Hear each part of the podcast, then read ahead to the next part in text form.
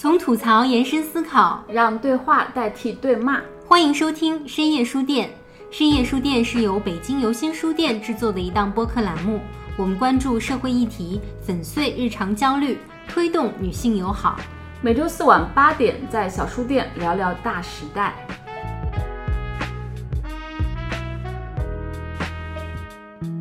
Hello，大家好，欢迎来到最新一期的深夜书店。这期节目是我们在国庆假期前的一次视频直播的音频版，主要内容是明霞姐和我为大家推荐的我们最近读到的自己还比较喜欢的一些书籍。同时呢，还有一个好消息，就是我们游心的第一款原创文创品开始正式发售了。这是一款可以两面背的包包，分别是帆布和杜邦纸的材质，非常的环保、轻巧又好看。包包的图片我们也会放在本期详情里面，喜欢的朋友可以根据详情页里的二维码和文字指引购买。本期音频可能略有瑕疵，还请大家见谅。今天北京的天气非常的舒服，秋高气爽，适合读书。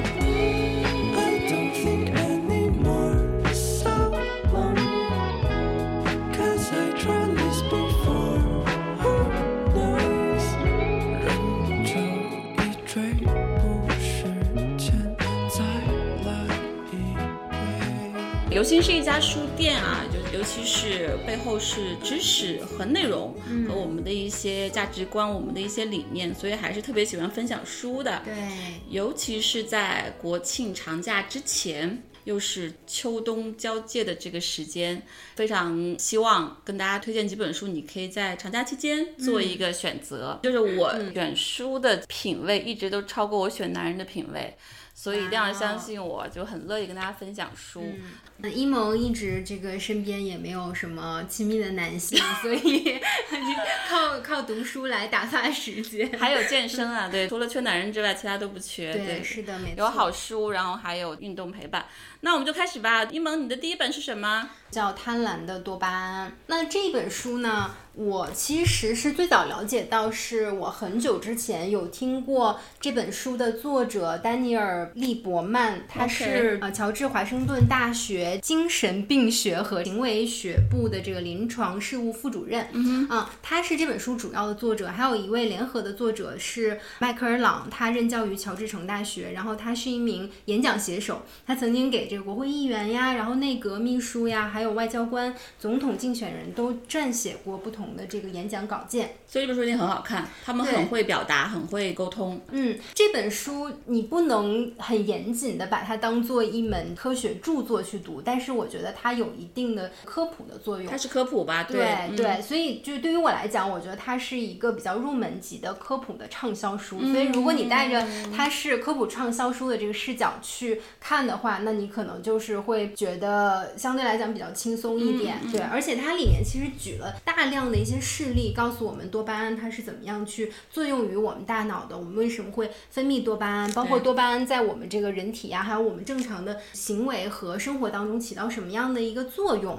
那我们都知道，快乐的四元素分别是多巴胺、血清素，然后催产素和内啡肽。嗯嗯，多巴胺其实它用比较简单的话来讲，其实它就是一个瞬间能够让你上头、上瘾，然后有非常强烈刺激的这种这个神经递质。对，嗯，多巴胺的这个作用呢，它其实产生于期待奖励的本身，而不是获得这个奖励本身。OK，那么人体的多巴胺如果在日常生活中分泌的过低的时候呢，大脑就会产生强烈的这个饥渴感和焦虑感。我记得王尔德曾经有过一句话，他说：“人生啊。”只有两种悲剧，一种是你想要得到的东西没有得到，另外一种就是你得到了。对对，多巴胺就可以来解释。哎，我记得是不是抑郁症的核心就是多巴胺分泌不足啊？对对，很多它的治抑郁症的药物都是去刺激分泌多一些多巴胺的。对，嗯，那实际上多巴胺也没有那么那么的好了。就是它也有一定这个负面的一些作用。对，加上。对，是的，在我们特别是现代生活当中，你可能会看到各种各样的这个营销啊、广告啊，你打开手机就有各种各样啊刺激你神经的，然后去吸引你的一些事物。有的时候我们往往分不清什么是我们想要的，或者什么是我们喜欢的。这个时候其实就是大脑在分泌多巴胺了所以它会给你很及时的一个满足，很强烈的一个刺激。其实毒品也是一样的。瞬间上头。短视频应该就是被称为电子多巴胺，就是让你一直爽。但是多巴胺是不是在爽完之后会觉得有点空虚？书中他也用毒品来举例子，他说其实毒品就是通过很强力的这个刺激，让你产生很多的很多的这个多巴胺。对不起，其实我的这个发音错，它应该是读多巴胺。哦，真的啊、对，这个读字是念胺。对，多巴胺它到达了一个峰值的时候，就会急速的去下降。这个时候你就会产生一个空虚感呀，然后觉得无意义感呀，然后包括不适感。对，那它不断不断在刺激之下，你的这个阈值就会不断不断的去提高。那在你一次一次的这种强烈的重复冲击之后呢，你就你就会成瘾。一个多巴胺是就是上瘾的秘密的核心。嗯上瘾的秘密就在于多巴胺的分泌。嗯，然后但是多巴胺最可怕的部分在于它分泌过量或者它结束之后，你就进入闲者时间了。哎，没错，就是闲者时间。特别特别准确。那其实像是短视频呀，然后还有比如说 A 片呀，这个色情产品，其实它也是让大脑迅速的去产生大量的多巴胺，给你一个及时满足，让你觉得快、多和爽。对，哎，是不是跑步运动也会刺激多巴胺分泌啊？也会所谓的 runners high，就是对对对对包括很多人可能在感情啊，在爱情一开始的时候，也是会产生大量的这个多巴胺，上头，对，就有一种上头的感觉。恋爱脑。是的，虽然这个马老师现在没有恋爱啊，但是我一直对于 但是恋爱过，对，而且我一直对于恋爱这件事情就是还蛮感兴趣，蛮感兴趣的，很奇怪，就是会想要很感兴趣。对，就是会想要去研究一下这感情是怎么回事儿。那这本书它的这个前两章，我觉得写的是最好的，这前两章，然后也是最推荐大家读的。第一章讲的就是爱情，第二章讲的就是毒品。对，在爱情这一章的时候呢，它其实里面也有讲到说喜欢的这个感觉是什么。我觉得举个例子来讲的话，就是多巴胺它的这个产生更像一种人的这个原始欲望的。激情，对这种激情热恋当中的激情，就很上头的感觉，恋爱脑啊等等。对，就是这种激情和欲望，但它并不能维持你很长久的喜欢。曾经也做过科学的调研，就是多巴胺它产生的峰值就是大概在一年半到三年之间，然后它会逐渐的会消退。那所以说七年之痒可能根本就用不了七年，你可能三年，甚至现在我觉得三年不到就对，已经开始痒了。。我记得之前读一本小说，我没记错，那个应该是释鸟那本书，他说那个爱情就是一场高烧，哎呦，挺像的，是不是？对，他说嗯其实非常的热烈，但是非常的病态，而且嗯对它会结束。等你病好之后，其实你才要进入真正一段感情的真实的状况和非常非常具体的挑战。对，没错，那才是爱开始的时候，但是爱情可能就是多巴胺刺激下的。嗯、是的，所以说多巴胺它有很多这个积极的因素，就是会让我们可能对于生活呀、对于工作呀，你会想要去迎接很多新的挑战，然后你想要去获得满足、获得成功。我觉得这个都是很好的一面，就是你可以点燃激情。但是不好的一面就是它可能也会刺激你去追寻一些可能会对你的生活呀、对于你的这人生造成伤害的一些行为，比如说毒品呀，比如说酒精啊。所以就是多巴胺就是在于你要作为人来讲，你要怎么去利用它。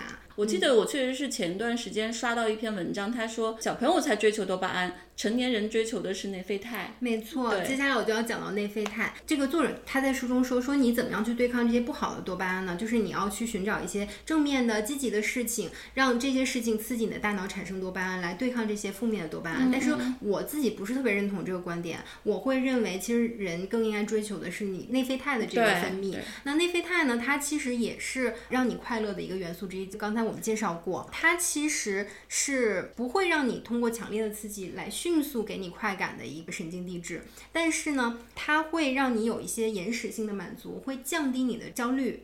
会让你感觉到更温暖，然后也会更安定的这些感觉。内啡肽你可以从哪里来获取呢？你运动其实也会获得内啡肽，嗯但是你要在运动三十分钟以上，你才会分泌内啡肽。还有像是什么呢？冥想、哦，真的瑜啊、伽，嗯对，还有你特别爱吃的黑巧克力。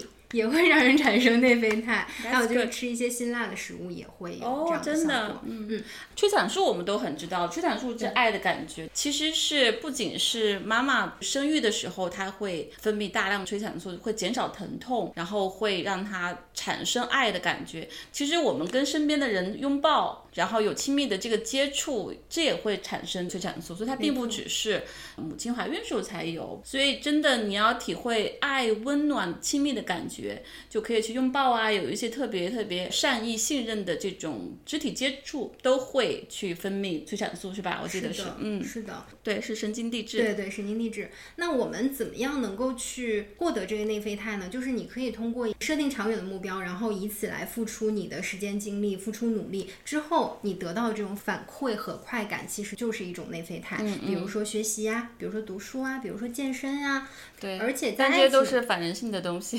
对阅。读啊、健身啊，然后这个过程可能会让你觉得比较辛苦和痛苦，但是它给你的这个满足是更绵长的、更长远的。对对对。嗯，那其实书中也有提到说，喜欢喜欢到底是什么？喜欢其实它不是多巴胺，它是内啡肽。而且就是两个人的这个亲密关系，在长久的相处之中，维持长久的关系就是靠内啡肽。对，待会儿我会推荐一本小说，就要说到这个严峻的问题，就是夫妻之间很快下头之后 要怎么办？要怎么办，要怎么样面对彼此，然后现在婚姻的基础到底是什么？待会儿我们会聊到那本书。嗯，所以就是最后总结一下，我觉得多巴胺不是快乐因子，它是一种欲望因子。然后呃，我们要怎么样去识别它，然后怎么样去利用它、运用它，这个是特别特别重要的。所以我觉得这本书也起到了这样的作用，但是还是不要把它当做一个特别严谨的科学著作来读。我觉得它就是一个入门的科普的一个畅销书籍。它有一章叫《天才与疯子》，然后它有提到说，比如说爱因斯坦呀、牛顿呀，还有一些科学界和这个包括艺术界的，嗯对一些大佬啊，一些非常知名人士说，他们就是这个多巴胺型人格。他也提到了爱因斯坦的这个私生活呀、说他就是多巴胺型人格，所以造成了他这个私生活后来是那个样子的。我觉得这个也挺直男视角的啊，因为这个你是没有通过很科学的方法去验证的，因为你也不知道是不是当时。爱因斯坦他就分泌了大量的多巴胺，这我觉得哦是更多的是作者的他他的一种猜测。推测。对，总而言之，就是我觉得它还是一本挺好读的书、嗯啊，但是它不是严谨的科学著作。就近几年，我特别喜欢这类书啊。一个嗯就是像我在我的阅读观就阅读的三个抽屉里面分享过的，这就属于第二个抽屉，就是它是让我们认识客观世界的，对，然后认识自我的这类书，其实我还是非常建议多读一些，尤其是这种轻科普类的，它的底层是现代科学研究的进展，但同时加了大量的我们日常生活当中的一些例一些子例子和嗯需求。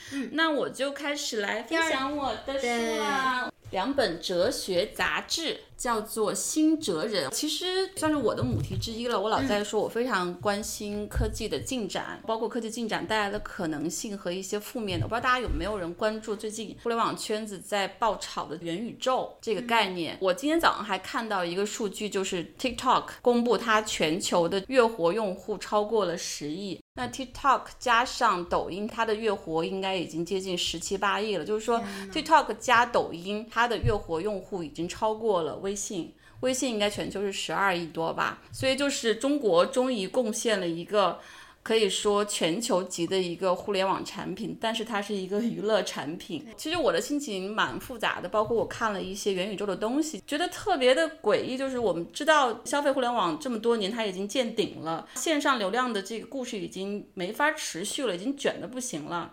我当然是设想，我们需要一个新的逻辑，比如说我们回到线下，我们回到真实世界，我们回到实体经济产业的一个一个具体的这个数字化的过程。但是没想到这些科技巨头们要去元宇宙了，要去一个虚拟世界了。然后我最近看到、听到这个圈子里面的人在疯狂的谈论对于元宇宙的兴趣、兴奋跟激情，all in 元宇宙等等。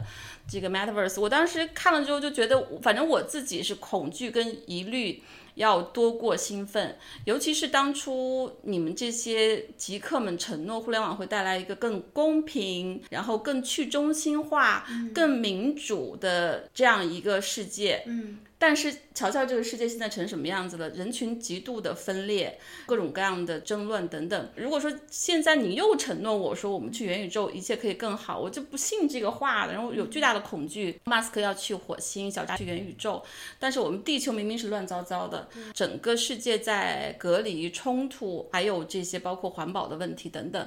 所以在这些问题这么冲突之下，其实对于科技的反思是特别特别重要的。我自己其实听起来特别像一个科技的批判者，但是其实确实是很关心科技的发展。我在腾讯也做这个项目，所以这两本书是我觉得特别特别。想要分享大众也可以读的。刚才说到抖音，包括说到其实短视频是一个电子多巴胺。其实这两本书，它是全球的这些顶尖的哲学家跟思想家在分享他们对于这个现代生活的反思。但是我们知道，二十世纪这些大思想家、哲学家们都在研究工业化和消费主义。对现代人生活的异化和影响，对于现代人的摧残等等。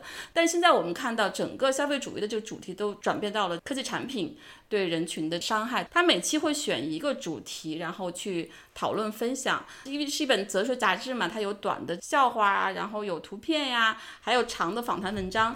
第一期的主题是关于平衡的，因为整个互联网带来大量的极化，比如说贫富差距，然后还有我们九九六，就是生活彻底。被工作所控制，还有包括我们大量的时间沉迷在线上，在虚拟世界，尤其是二零二零年是整个财富大分化的一年，全球的政府在大放水，在大量的发币，然后这些币不能进入实体经济，去了股市，然后让这些科技富豪又暴富了一圈，就他们那一年隔离当中什么都没做，然后他们变得特别特别的富有，贫苦的人越来越贫穷，所以这些极化都是互联网和社交媒体带来的，所以。第一本杂志就是讲了我们现代生活中各种各样的失衡和极化分化，你看之后一定会有非常多的共鸣的，一定会找到你自己生活的一些映照，而它读起来很容易。比如说我们要读一本专门的关于科技反思的这个著作，会蛮深的，而且它通常只是针对一个问题的剖析，比如说隐私的问题呀，比如说我们上次读书会分享过那个销声匿迹，是讲互联网背后那些隐形的打工人的，但这一本就各个方面。的你可以不用去读艰深的哲学著作，读几篇文章就可以充分的去看清楚技术带来的真相，所以我非常非常推荐这本，而且我觉得它也很适合在假期期间随身带着，可以随时翻一两篇来读，我觉得你一定会喜欢的。它里面有很多图是非常好看的，它虽然说在反思现代生活，但是它有大量的跟我们古代的哲学家、思想家的呼应。既有一些艺术作品，然后也有这些摄影作品，是非常精彩的。第一期讨论了互联网带来的失衡和极化，谁吃了你的脑子？讨论的是信息爆炸。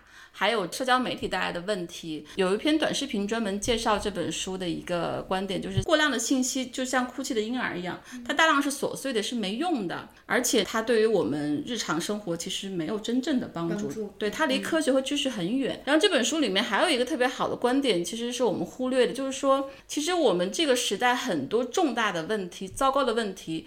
都是跟信息无关的，比如说我们可能还是有核武器的危险啊，包括还会有饥饿的问题，然后贫穷、环保，它都跟信息没有关系。但是我们这一轮科技最大的贡献就带来了信息的爆炸。Google 它的使命就是整合全世界的信息，但是当你把全世界的信息都高度整合之后，我们的世界并没有变得更好。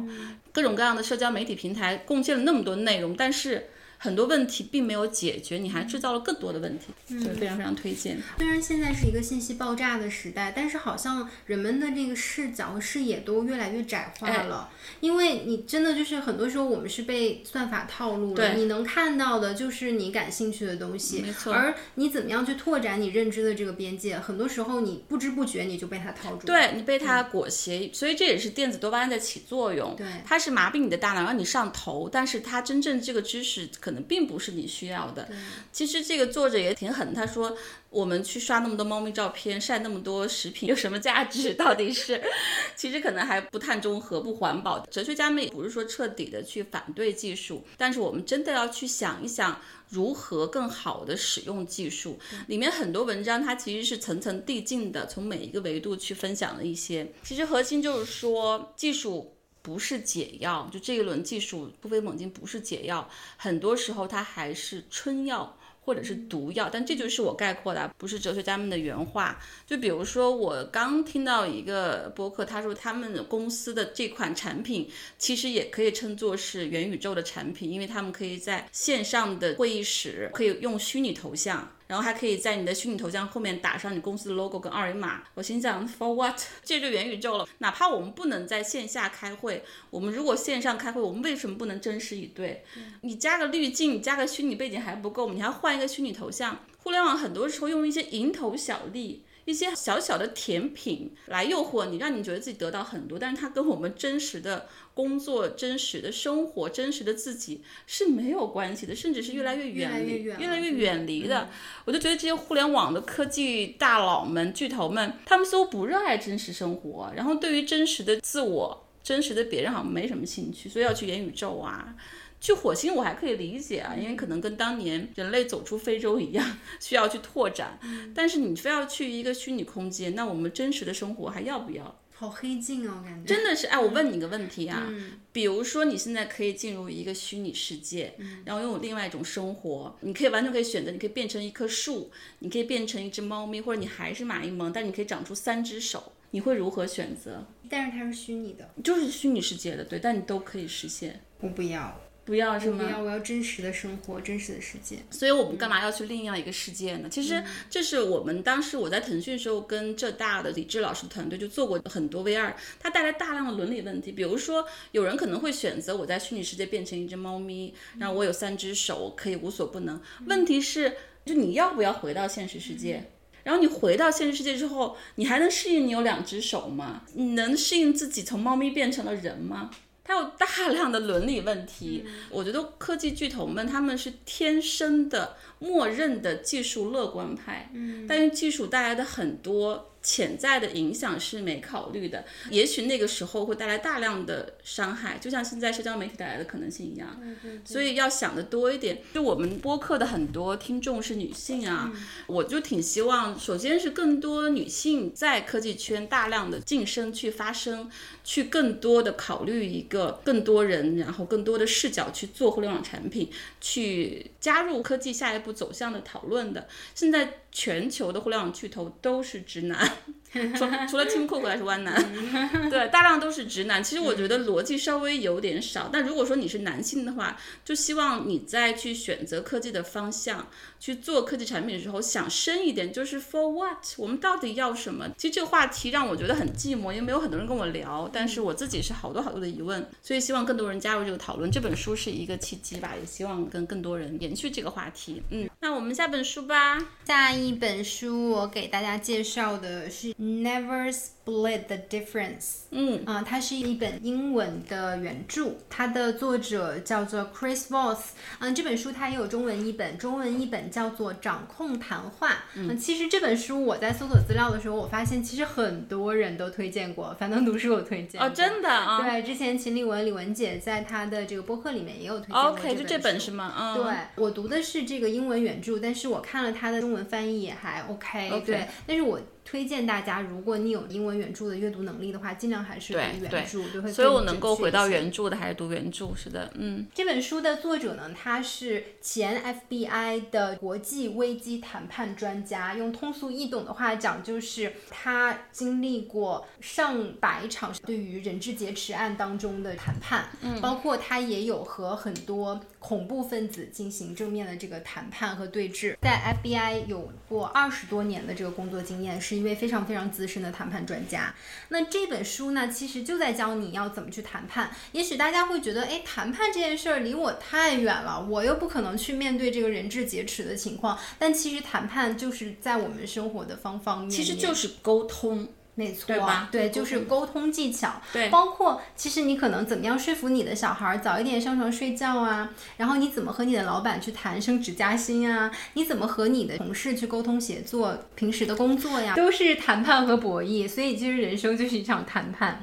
那这本书的书名呢特别有意思，Never Split the Difference，它的这个 Split the Difference 的意思是各让一步，各退一步，然后折中成交或者是差额各让一半。他说 Never Split 就。就是永远不要各退一步。OK 所以我们才需要谈判。这个书就是方法论嘛，它会告诉你什么样的应用场景，然后你可以有什么样的方法去很具体的和他人去进行一场谈判。书中有一句话我觉得特别好，他说：“You are the least important person in the negotiation”，就是你在谈判当中是最不重要的那个人。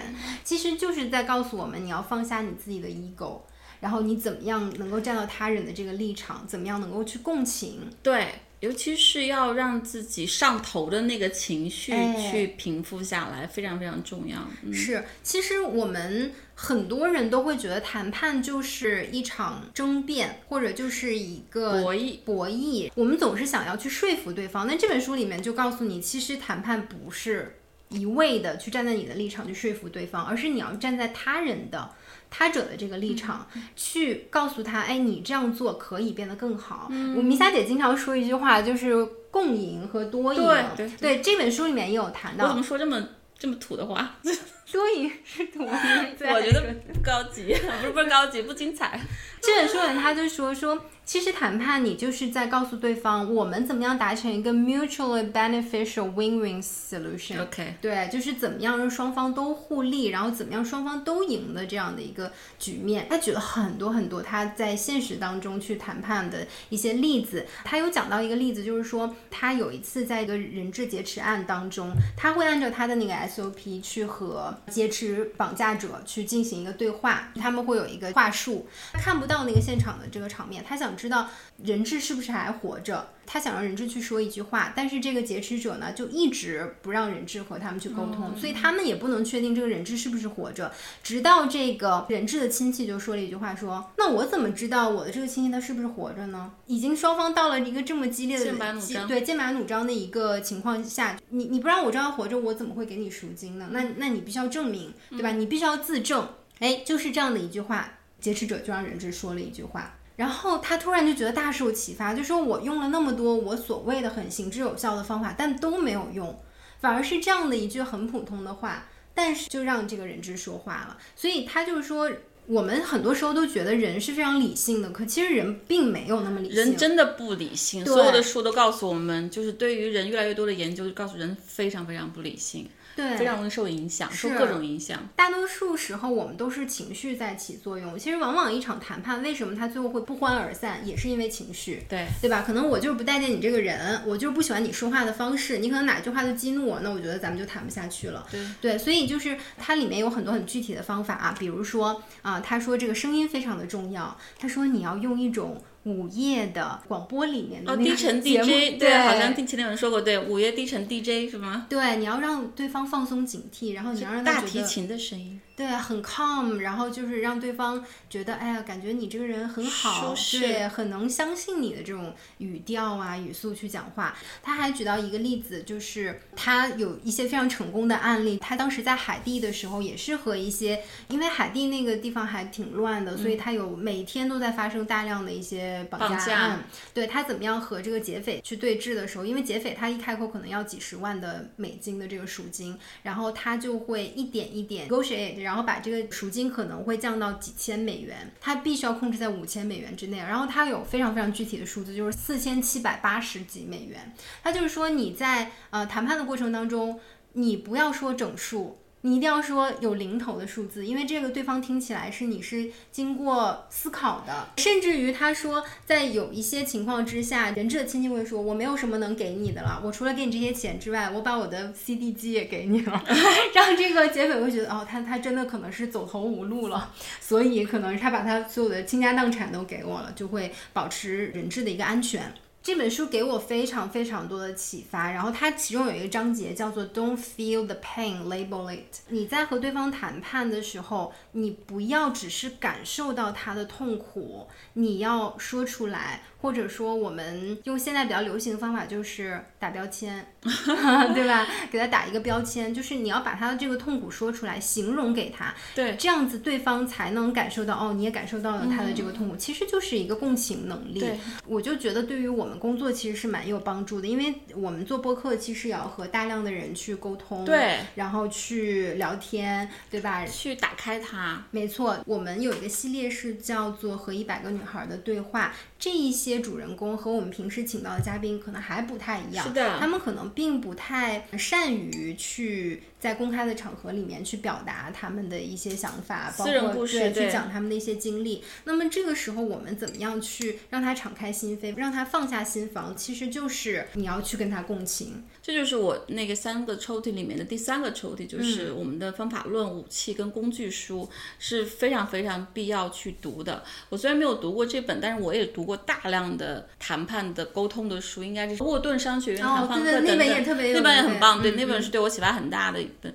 除了大量的这些西方的英语世界的这些谈判书之外，其实中文世界有两句话是我对于我自己沟通还有语言特别大的启发。两句话，一个来自于已经被 Me Too 的这个学成法师，他说过一句话很有启发，他说沟通不是为了说服别人，嗯，而是为了理解别人。对，这句话对我启发挺大的，因为其实当时我在腾讯的时候，我们大量的项目也涉及跨部门的合作，你就发现你你后来听了他这句话之后，你就会调整你的沟通的方式，你不是为了非要去说服他怎样，你通过不断的跟他沟通，去理解你到底要什么，你的诉求是什么，先理解别人之后，再去想。各自的目的如何实现？所以大家可以记住这句话，就是沟通的目的不是为了说服别人，而是为了理解别人。起码你要先理解别人。另外一个是一本佛学的书，一本小册子，它里面有一句话对我启发特别大，我后来送给很多朋友。他说，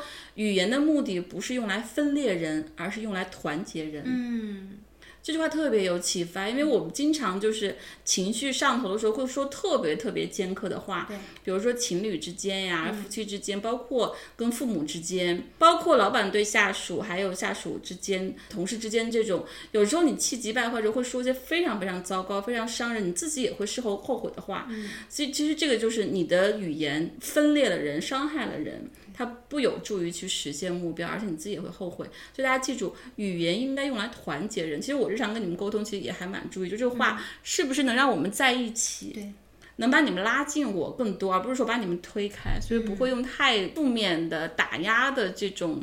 而人很多时候也会用自我攻击的这种语言，所以大家对自己也要知道要多一点正面的语言。对，就是其实从策略来讲的话。作者也有说，他说他的共情叫做战略性的共情，是他自己 创造出来的一个概念啊。但其实就是你在谈判呀、沟通的过程当中，你怎么样去关注对方的情绪，然后去达成你们之间一个更好的一个合作。对对其实就是这么简单了啊。具体的一些方法，大家可以再看看书，它里面罗列的很详细。然后我要推荐一本小说，其实这本小说最近还挺火的，至少在文学圈、文文化评论圈挺火的，叫做《鄙视》。其实这本书啊，这对夫妻就是一个沟通谈判的特别特别糟糕的例子。例子，嗯，对，真的是彻底的无法沟通。我这里不想去剧透特别多，因为小说还是要自己去看。这本小说其实比较的知识分子，因为不是说特别爽的那种情节，特别的惊险，也不是说剧情复杂的一个故事，但它也蛮有悬念的。对，他夫妻之间始终有一个悬念，最后才揭开，所以也是很好看的一本书。这本书我为什么要推荐呢？其实。就是跟我们最近的很多讨论有关系，就是现代婚姻的基础到底是什么？我们知道之前的婚姻它是利益或者很强的一个功能性，对吧？似乎是一个社会设定，它需要一个家庭，需要夫妻，需要女性去生孩子，然后男性去养家等等。传统婚姻不管在国外还是在国内，就是它是一个高功能性、高利益化的一个社会安排。但现代婚姻，当我们没有物质的忧虑之后，我们各自都可以独自生存，甚至活得更好之后，那两个人在一起，它的基础到底是什么？我觉得这本书是一个特别特别好的一个特别深刻的故事。为什么作者会被称为意大利的鲁迅？虽然有点对，有有点 有点硬凹啊，但是其实它确实又很深刻。我觉得这本书特别适合于年轻一代还未婚的一代去想，到底我以后婚姻的基础是什么？如果它不是生儿育女的传承的这个功能，不是一个强力绑定，那它到底是更物质的还是更精神的？你记不记得我们一百个女孩里面的三号女孩甜甜？嗯，她说女孩跟女孩谈恋爱，她们就很精神，因为她们能够非常非常好的理解彼此，共情彼此。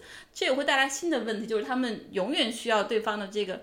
情感满足、精神上的理解，但是异性恋男人和女人之间，到底他们的婚姻、他们的结合是不是可以是精神的？还是说必须要是物质的？我觉得这本书就给了一个特别特别大的拷问。这本书有两个特别好的这个播客也推荐一下，一个是忽左忽右的黄玉宁老师跟梁永安老师讲的非常非常精彩，另外一个是可能没有太被关注的，叫做乒乓台，他有一期叫做被鄙视的人又在鄙视谁，他也是讲这本书和这本书的同名电影的，我觉得剖析的非常非常精彩。梁永安老师说他非常推荐女孩去读这本书，但是我觉得不是，我觉得女孩都会非常容易共情里面的。妻子，比如说我读完之后，第一反应说鄙视的太对了，但是我不知道男性读的时候，他能不能理解这个妻子。书中的丈夫到最后都没有理解妻子，他不懂妻子为什么是这样子的。所以我觉得我特别希望听到男性读者的一些反馈，就是你们读完这本书，你们真的理解里面的妻子到底。在愤怒什么吗？她为什么那么冷漠？她后来为什么那样的方式对丈夫？然后丈夫的这种委屈是合理的吗？所以这本书还是蛮推荐的。我觉得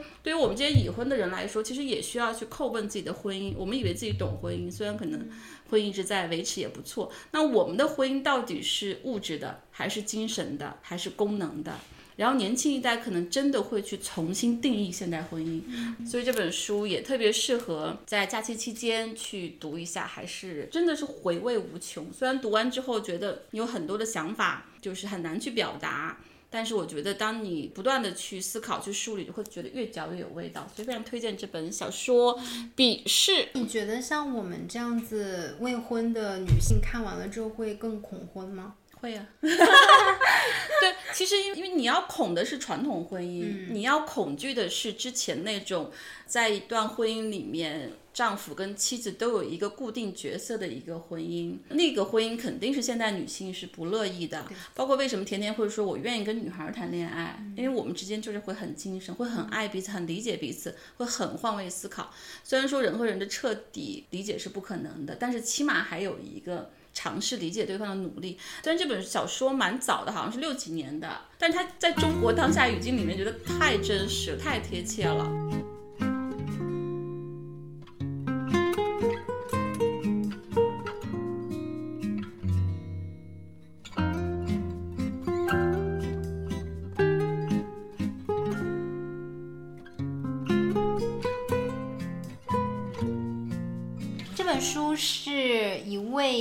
零后的一个作家叫做郑直，不知道就知道郑直的朋友多不多啊？我之前跟佳琪聊的时候，他笑称说他是东北文艺复兴三杰之一，真的，是佳琪封的吗？我不知道是是他自己封的还是他看到，还是有，我还挺同意这种说法的，因为对他是一位沈阳的一位作家，然后他这本书是他的一个短篇小说集，里面呢一共有六个这比较短的这个小说，那第一篇就是先正，也是他这本书的这个名字了啊，那具体的这个内容我就不给大家剧透了，这个是我个人的一个趣味，因为我本来就是东北人，那可能我对于很多描写东北的一些小说。呀，一些文学作品可能会更感同身受，有一些我童年的这个回忆，包括你能够感受到东北它曾经作为一个老工业化的一个大的一个地区，东北三省啊，那后来它逐渐的有这个下岗潮啊，然后比较的萧条跟落寞，相比它最繁盛的这个时期，那你也能看到里面的人是怎么样生活的，怎么样面对一些生活的苦难，包括东北人的一个精神是什么样的。东北文艺复兴三杰分别是政治。然后我之前对我推荐过的班宇，还有一位双雪涛啊，双雪涛可能现在是目前最出圈的，因为他的几部作品都被改编成了电影。对，班宇他的这个写作风风格，我觉得相对来讲是比较克制的。克制当中呢，你又能感受到他那个东北语言习惯的幽默，他有一点苍凉在里面。正直他的写作风格就是非常生猛，特别猛。相关推荐还有他的另外一本长篇的小说，叫做《生吞》，那本应该是他第一部特别出圈的一部作品，有人称作中国版的《白夜行》。就是东野圭吾的那个《白夜行》，真的，对，就是大家可以去读一下。还读了挺多的这个短篇小说集，比如说那个王占黑的《小花旦》，我觉得也还不错。但是我最喜欢可能就是《小花旦》，对于其他几篇我就觉得相对比较一般。还有班宇的《冬泳》也推荐过好多次了啊，还有像是双雪涛的一些作品，双雪涛的一些长篇的一些作品也都还不错。但是我不建议大家在短时间之内大量的读啊，因为你读完了可能会觉得他们描述的那个环境啊，好像都差不多，然后就是感觉比较相像。但是你隔一段时间去。读你可能会有一些全新感受。Anyway，反正就是我觉得不错的一个短篇小说集，推荐完了。好的，你刚刚说它很生猛，我想起来王朔那部小说《过把瘾就死》吧，他第一句说杜梅就是一把刀。最后一本我要推荐的啊，这本书其实我自己是很喜欢，但是我推荐起来我还挺为难的，因为我怕别人不喜欢。它是一本科学家的访谈录，法拉奇是我最喜欢的。一位女记者，她是非常非常擅长访谈，就基辛格啊、邓小平，她都访谈过。就如果你有特别好的一个访谈技巧的话，访谈是一个真的不断的挖出一个人的真相的过程。所以我自己是很喜欢访谈录的，包括很著名的巴黎访谈，对吧？对，也是很有很有影响力的。但是我们国内的就蛮少的，越来越少了，因为可能爽文啊这种十万加的文章更吸引人。读这本书挺意外的，它超出我的预期。科学家的访谈能做。这么动人，他整个追溯了。这些未来论坛的获奖科学家，他从小到大整个的成长历程，还有他科学探索，包括最后怎么样取得了重大的这个科学突破，整个的过程非常动人的。因为我们能够看到一个人他跨越时代的一些经历呀，他的奋斗，他的苦难和他最后怎么样终于熬出头。我为什么会特别喜欢这本书？就是它展现了另外一种人生。我不知道大家看过一些网红的他们的心路历程，我听过。一个 GQ 采访过一个小红书的博主，他的访谈，包括还有薇娅，她也接受过采访等等。薇娅呀，还有小红书的网红的博主，是这个流量时代的明星高光人物。然后他们的生活里面的这种忙碌、紧张、被数据绑架，然后那种紧绷感，甚至还有就是闲者时间，就是多巴胺下头之后的那种空虚感，其实跟这些科学家是完全完全不一样的状态。我看了之后是非常非常被感动的。我觉得这些科学家身上有一些我们特别稀缺的这些东西，他们在，但是他们被我们的这些直播间，包括我们的直播间，其实去冲淡了或者遮蔽了。所以我非常推荐这本书。我觉得这本书不会是热门，不像我们现在有很多书也变成网红书，比如最近的这个《噪声》是思考快与慢作者这个大牛的一本新书。我自己特别想去推荐这一本冷门的书，它。蛮厚呢，蛮笨重的，可能不适合在你国庆假期之间带在路上读。但是我特别希望你在你的书架上留这样一本书，你时不时的打开一个人的故事，读一下他们的一生，还有他们的一些思考，是非常非常打动人的。理性、人性跟科学的光芒，但是你要看了之后才能够体会。虽然说门槛蛮高的，但是我觉得。嗯，它特别的有分量，特别的有价值，所以我特别想把今天我最后的推荐这本书给这个未来科学家，而且呃，有心书店也是未来论坛，就这个出这本书的这个这个 NGO 的这个品牌顾问跟合作伙伴，特别希望推荐给你。而且我前几天刚给经济观察报写了一篇书评，就是针对这本书的，所以感兴趣去可以看一下。好，这就是我最后一本书。大家不知道最近有没有，如果关注科技圈，最近有一个大新闻，就是王小川把搜狗卖给了腾讯，全部卖给了腾讯。其实王小川的经历就是一个当代的天才科学少年的故事。他的选择就是去创业，因为他小时候就是一个天分极高的奥数的天才。他在这个互联网爆发的年代就选择了创业，然后在搜狐，后来又在搜狗，所以他就是年轻一代的科学家或者说科学天才的选择跟出路。但是我们这些科学家，就他们经历的时代，包括文革啊等等，非常非常艰难。他们是属于信息极其匮乏，食物也极其匮乏，然后他们后来长成了非常伟大的科学家。那我们年轻一代信息非常的富足，食物也非常富足，他们是不是只能去做网红博主呢？不是说网红博主不好，而是说我我真的希望我们年轻一代，不管你是有各方面的兴趣，你都可以选择多一种可能性，而不只是去当一个博主。因为我那天是听我们一个同事他说，他的女儿现在上五六年级吧，在西城区的一个非常好的小学。西城区的小学哦，他说他们班百分之八九十的同学一心要当网红博主。嗯，是的。我听这个就觉得还是蛮失望的，就不是说不能当网红博主，但是我们是不是可以有其他的选择？比如说当一个呃科学家，比如说当一个书店老板，多点选择了。那我就推荐我的最后一本书哦，对特别特别喜欢陈嘉映，他是陈嘉映老师的《何为良好生活》。呃，很多人可能最开始知道陈嘉映老师是因为那一本正在我的正对面，对走出唯一真理观。对，走出唯一真理观嗯、但这本书可能是更早出版的，是是一五年的时候出版的。那陈嘉映老师大家也都知道，他是一位哲学的学者，然后也是一位哲学教授，同时他也是一名特别著名的哲学的译者，像是维特根斯坦的这个哲学研究，还有海德格尔的《存在与时间》，都是陈老师所译著的。这本书呢，书名叫做《何为良好生活》。但实际上，它是一本哲学的书，它并不是一本幸福指南的书，它并不能告诉你什么样的生活才是良好的生活，你怎么样能获得良好的生活。但是它里面其实充满了哲学思辨，你可以把它看作是一篇一篇小的，呃，陈老师他自己的在哲学上的一些思考呀，一些随笔，当中有很多篇幅其实也是之前在杂志上发表过，但这次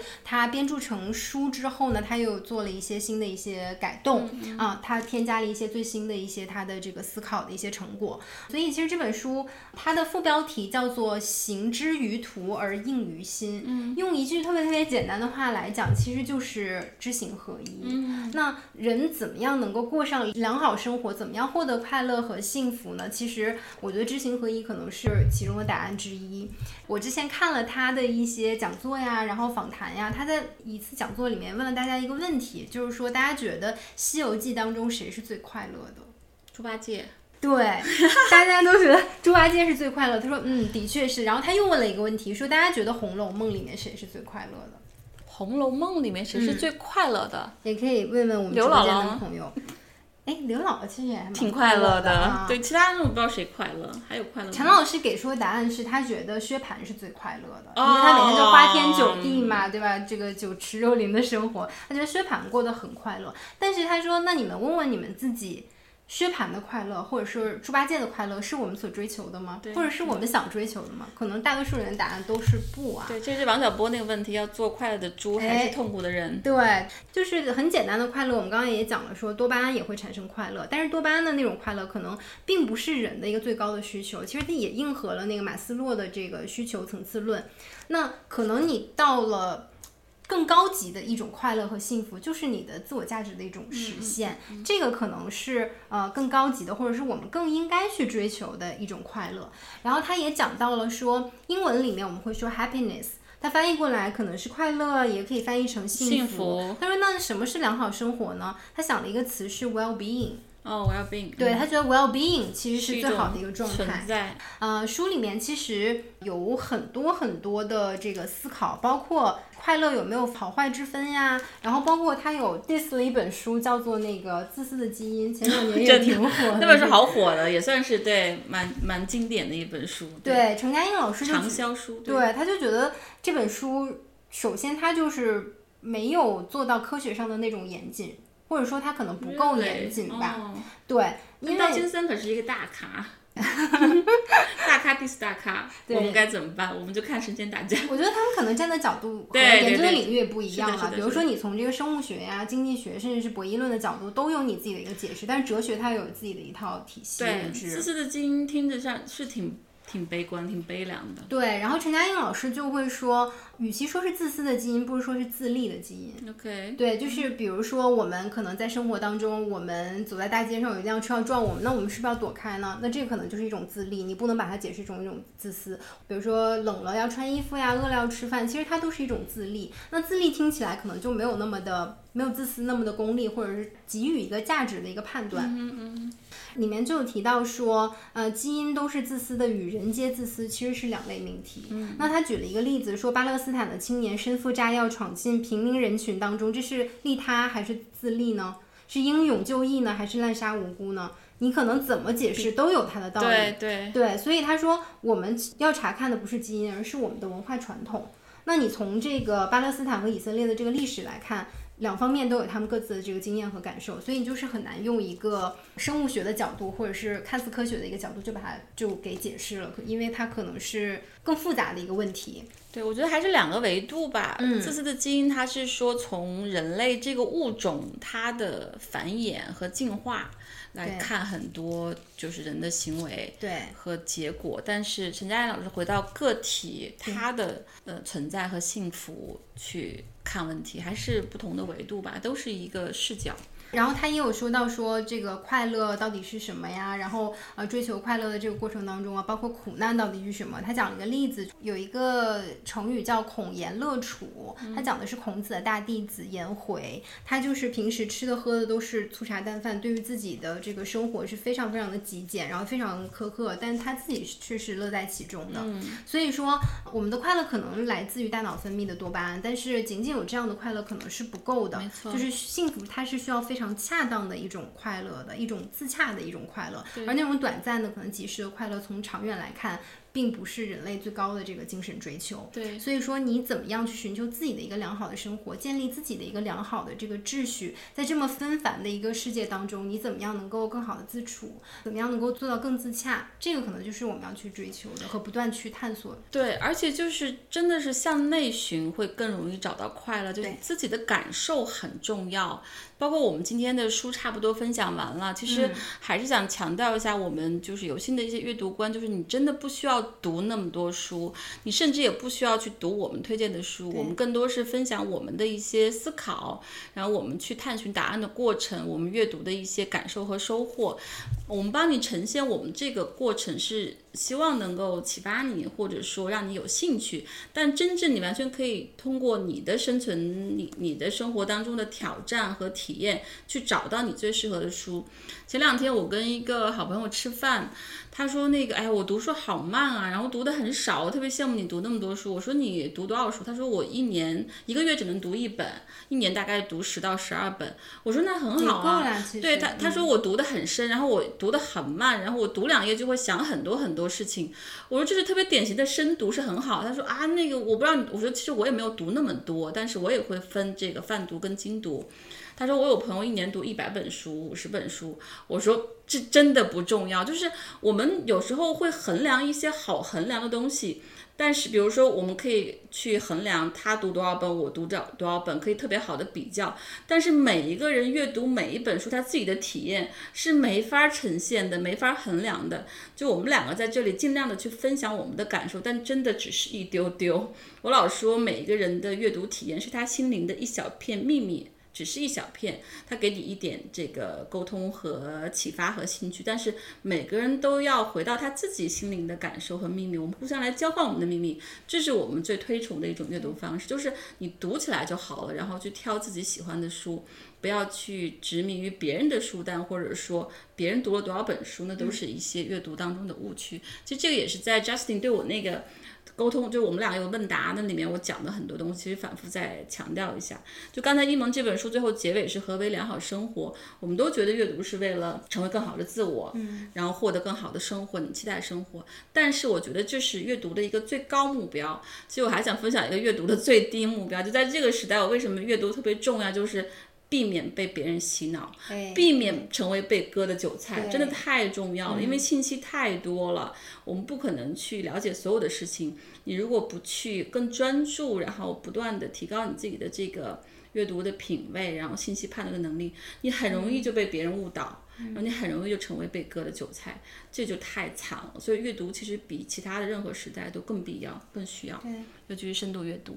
我还想把陈嘉映老师书中的一句话送给大家。嗯他说：“我们不是颜回，他不改其乐，我们可能觉得苦不堪言；我们更不是耶稣，以一生尽赎人类的罪孽。我们有一点品格，有一点灵性，但远没有强大到单靠品格和灵性获得幸福。我们还想在最通俗的意义上过上好日子。”那我们今天就差不多啦。最高目标就是希望阅读让我们成为更好的人，过更好的生活。最低目标就是拒绝被洗脑，拒绝当韭菜。大家国庆愉快！find certainty.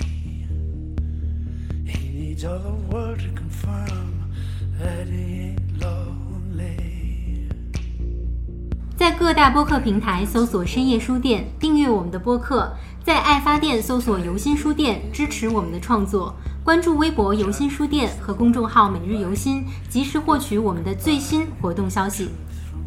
Show Notes 在播客上线后次日更新，你可以看到本期提及的书籍、电影以及我们的联系方式。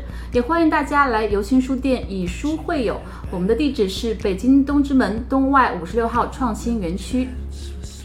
深夜书店每周四晚八点，在小书店聊聊大时代。